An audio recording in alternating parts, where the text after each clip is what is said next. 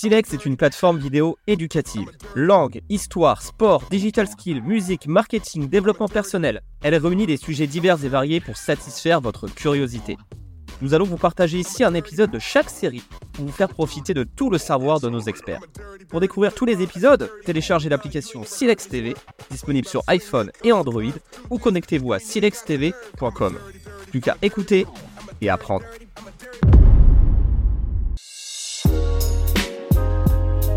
Qu'est-ce que c'est que le brand content? Le contenu de marque est un contenu qui n'implique pas de publicité traditionnelle.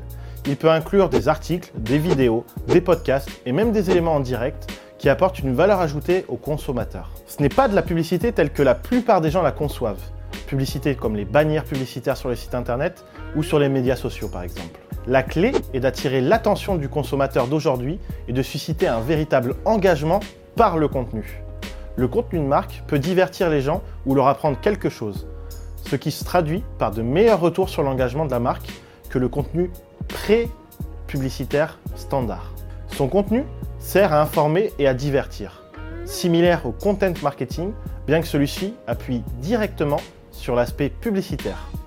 Le brand content est lui davantage centré sur la marque. En règle générale, le brand content sert à rajeunir une marque, transmettre les valeurs de la marque, donner de la visibilité, trouver ou créer des ambassadeurs et des fans de la marque. Pour résumer, le brand content permet de fonder une identité forte autour de la marque et à mettre en avant ses valeurs et ses principes.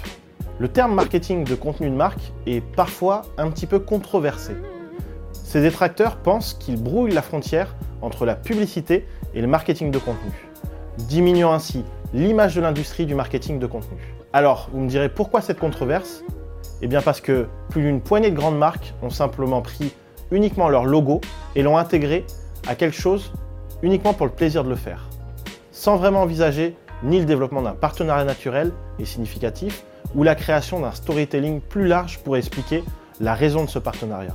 C'est ce qu'on appelle le logo slapping, qui est une forme assez inefficace de contenu de marque parce qu'elle veut rien dire sans image de marque, sans personnalité, sans storytelling derrière le partenariat, le logo et le marketing de marque est réduit à de la publicité brute. Le contenu de marque n'est pas vraiment une nouvelle tendance cependant. Il s'agit en fait d'un vieux modèle d'affaires dans l'industrie de la publicité et du marketing. Par exemple, dans les années 40, il était courant pour les émissions d'avoir un sponsor, une marque, euh, qui était capable elle-même aussi parfois de créer son propre contenu. Dans les années 70, des marques comme Procter Gamble créaient même des feuilletons télévisés ou encore des spectacles comme As the World Returns.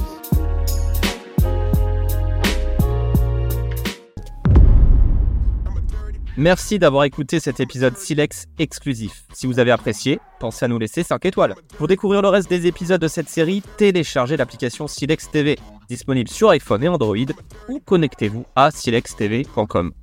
Pour être alerté des nouveaux épisodes, abonnez-vous et activez la cloche. Il y a encore tant à apprendre et à écouter sur Silex TV.